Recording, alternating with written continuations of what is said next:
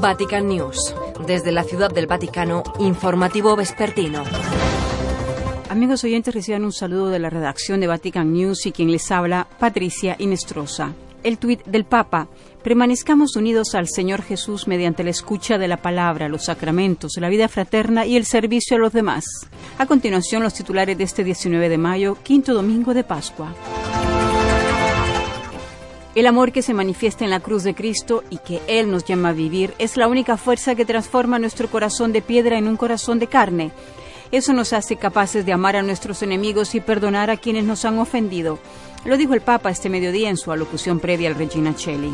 En su saludo después del rezo mariano, el Papa recordó la beatificación de ayer en Madrid de la laica del Opus Dei María Guadalupe Ortiz de Landazuri, que sirvió a sus hermanos con alegría al combinar la enseñanza y la proclamación del Evangelio.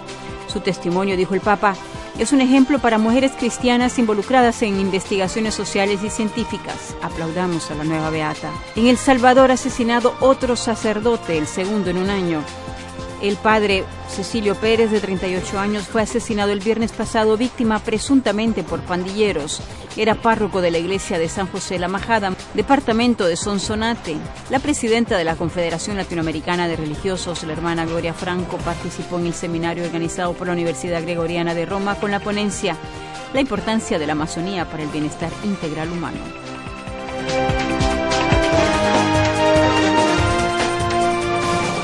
El amor que se manifiesta en la cruz de Cristo y que Él nos llama a vivir es la única fuerza que transforma nuestro corazón de piedra en un corazón de carne.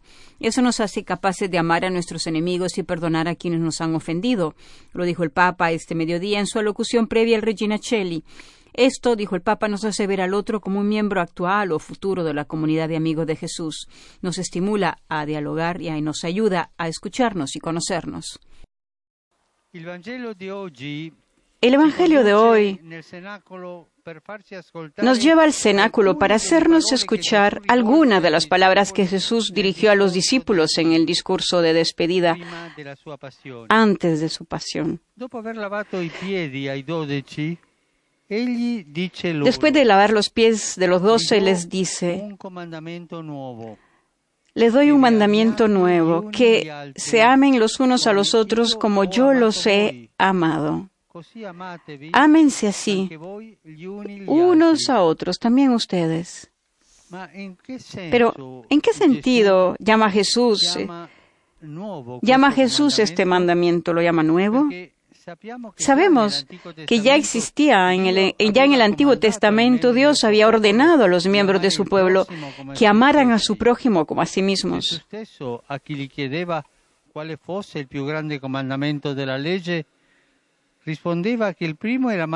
Jesús mismo, a quienes le preguntaron cuál era el mayor mandamiento de la ley, respondió que el primero es amar a Dios con todo el corazón y el segundo, amar al prójimo como a uno mismo. Entonces, ¿cuál es la novedad de este mandamiento que Jesús confía a sus discípulos antes de dejar este mundo? ¿Por qué lo llama mandamiento nuevo? El antiguo mandamiento del amor se ha vuelto nuevo porque se completó con esta adición, con este agregado. Como yo os he amado. Ámense como yo los he amado. Toda la novedad está en el amor de Jesucristo, aquel que dio su vida por nosotros. Se trata del amor de Dios universal, sin condiciones y sin límites, que encuentra su ápice en la cruz. En ese momento de extrema caída y abandono al Padre, el Hijo de Dios ha mostrado y dado al mundo la plenitud del amor.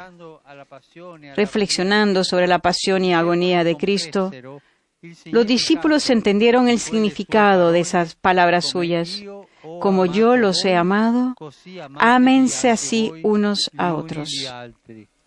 Jesús ci amati per primo. Jesús nos amó primero, nos amó a pesar de nuestras debilidades, de nuestras limitaciones y nuestras debilidades humanas. Fue Él quien nos hizo dignos de su amor, que no conoce límites y nunca termina. Al darnos el nuevo mandamiento, nos pide que nos amemos no solo y no tanto con nuestro amor, sino con el suyo, que el Espíritu Santo infunde en nuestros corazones si lo invocamos, si lo invocamos con fe. De esta manera y solo de esta manera podemos amarnos unos a otros, no solo como nos amamos a nosotros mismos, sino como Él nos amó, o sea, muchísimo más. En efecto, Dios nos ama mucho más de lo que nos amamos a nosotros mismos.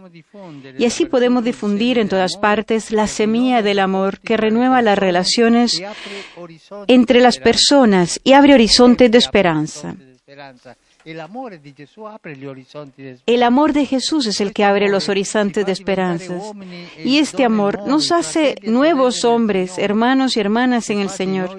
Y nos hace el nuevo pueblo de Dios, la Iglesia, en la que todos estamos llamados a amar a Cristo y en Él a amarnos unos a otros.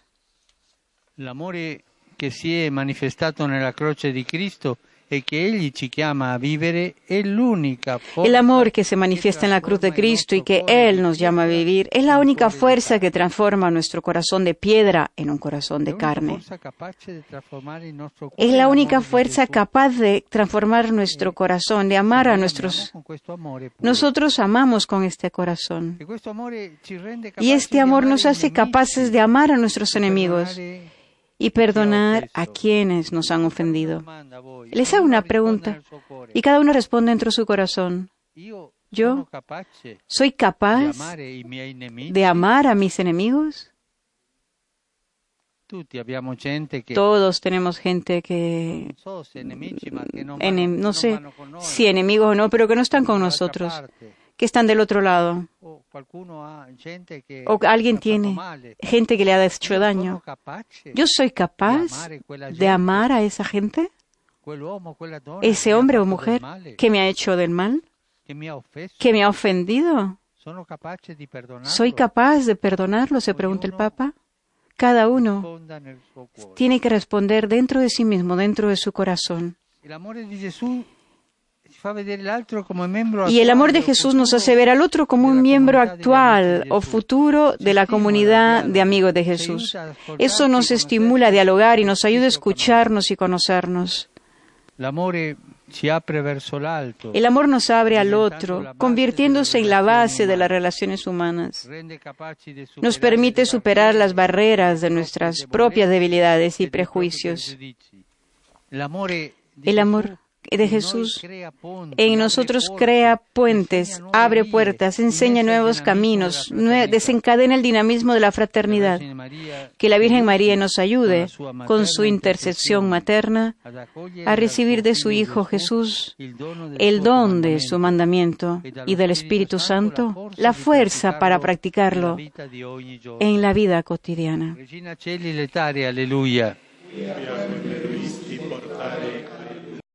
En su saludo después del rezo mariano, el Papa recordó la beatificación de la laica del Opus Dei María Guadalupe Ortiz de Landazuri, que sirvió a sus hermanos con alegría al combinar la enseñanza y la, y la proclamación del Evangelio. Su testimonio, dijo, es un ejemplo para mujeres cristianas involucradas en investigaciones sociales y científicas. Cari fratelli e sorelle, Queridos hermanos y hermanas, ieri a Madrid ayer en Madrid fue beatificada María Guadalupe Ortiz de Landazuri, fiel laica del Opus Dei. que sirvió a sus hermanos con con alegría al combinar la enseñanza y la proclamación del Evangelio. Su testimonio es un ejemplo para mujeres cristianas involucradas en investigaciones sociales y científicas. Hagamos un aplauso a la nueva beata. Dirijo mis cordiales saludos a ustedes, peregrinos de Italia y de diferentes países, en particular los de, los de México, California, California, Haití, Haití, ai fedeli di Córdoba, Spagna, a los fieles de Córdoba, España, Viseu, Portogallo, los de Viseu, Portugal, di Pamplona a los alumnos de. Pamplona y Lisboa. Saluto le canonichesse della croce. Saluda a las canónicas de la Cruz en el centenario de su fundación, los líderes de la comunidad de San Egidio de diferentes países. A todos les deseo un feliz domingo. Por favor, no se olviden de rezar por mí. Feliz almuerzo y hasta pronto. En El Salvador, el sacerdote de 38 años, padre Cecilio Pérez, fue asesinado el viernes pasado, víctima presuntamente por pandilleros. El sacerdote era párroco de la iglesia de San José La Majada, municipio de Huayúa y departamento de Sonsonate en la zona occidental del país. Según la agencia CIR, algunos fieles tenían una cita con el padre a las 5 de la mañana de ayer, sábado, para rezar juntos en iglesia.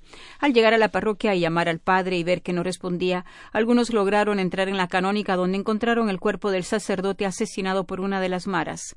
En un intento de esto, de extorsionar al religioso, el obispo de Sonsonate, Monseñor Constantino Barrera, se dirigió a la parroquia y pidió a los fieles rezar por el padre Cecilio y por todos los sacerdotes, subrayando que la víctima estaba haciendo una gran labor y había tenido una respuesta muy positiva del pueblo.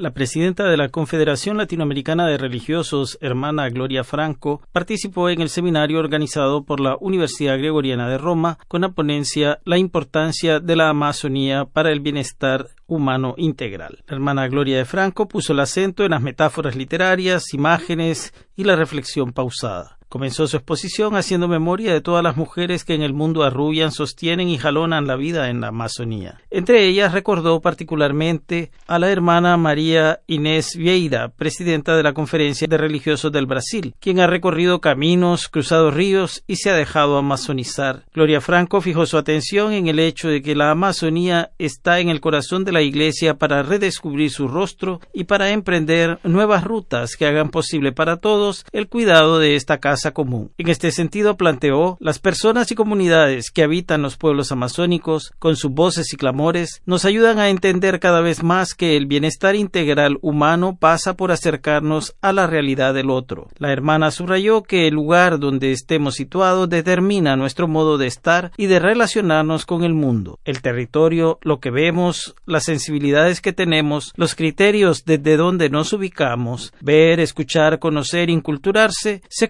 en imperativos cuando de lo que hablamos es del bienestar integral humano. La Amazonía también es potencial de espiritualidad afirmó. Este contexto invita a sumergirse en los misterios de la naturaleza y a situarse desde valores como el silencio, la gratuidad y la sencillez. Dios se manifiesta en el ambiente amazónico y en los pueblos ancestrales. Desde ellos podemos aprender el respeto, la comunión de las criaturas todas, los límites en el uso de los recursos naturales, los valores evangélicos presentes en esta realidad. La Amazonía es ejemplo de interdependencia. El bosque se mantiene en pie por la cercanía de árboles, su interdependencia, todo está conectado. Hidrografía, fauna, flora, suelo. En Amazonía, insistió, vive el 20% de la fauna del planeta. La expositora señaló que la Amazonía es fundamental para el equilibrio climático de todo el planeta. Gran parte del equilibrio del planeta depende de los biomas húmedos tropicales de la Amazonía y del Congo, insistió. Es una fuente de bienes de la creación. Dada la riqueza y la diversidad de los bosques que ayudan a mantener el ciclo de las lluvias, a equilibrar el clima, a fertilizar las tierras bajas y la flora del océano. Gracias a los vientos, una gran parte del continente sudamericano resulta beneficiado. La conciencia nos da entrañas de misericordia y nos lanza a la solidaridad. Gloria Franco insistió, es imposible vivir sin raíces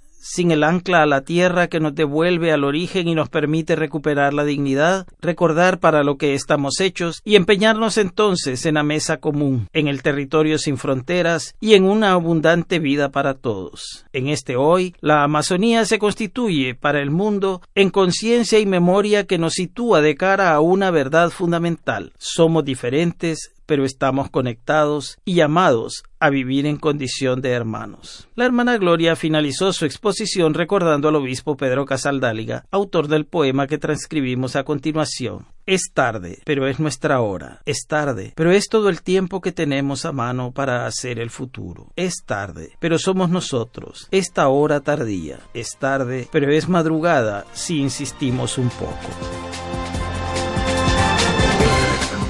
Gracias amigos oyentes por haber estado en sintonía de Vatican News. Hasta la próxima.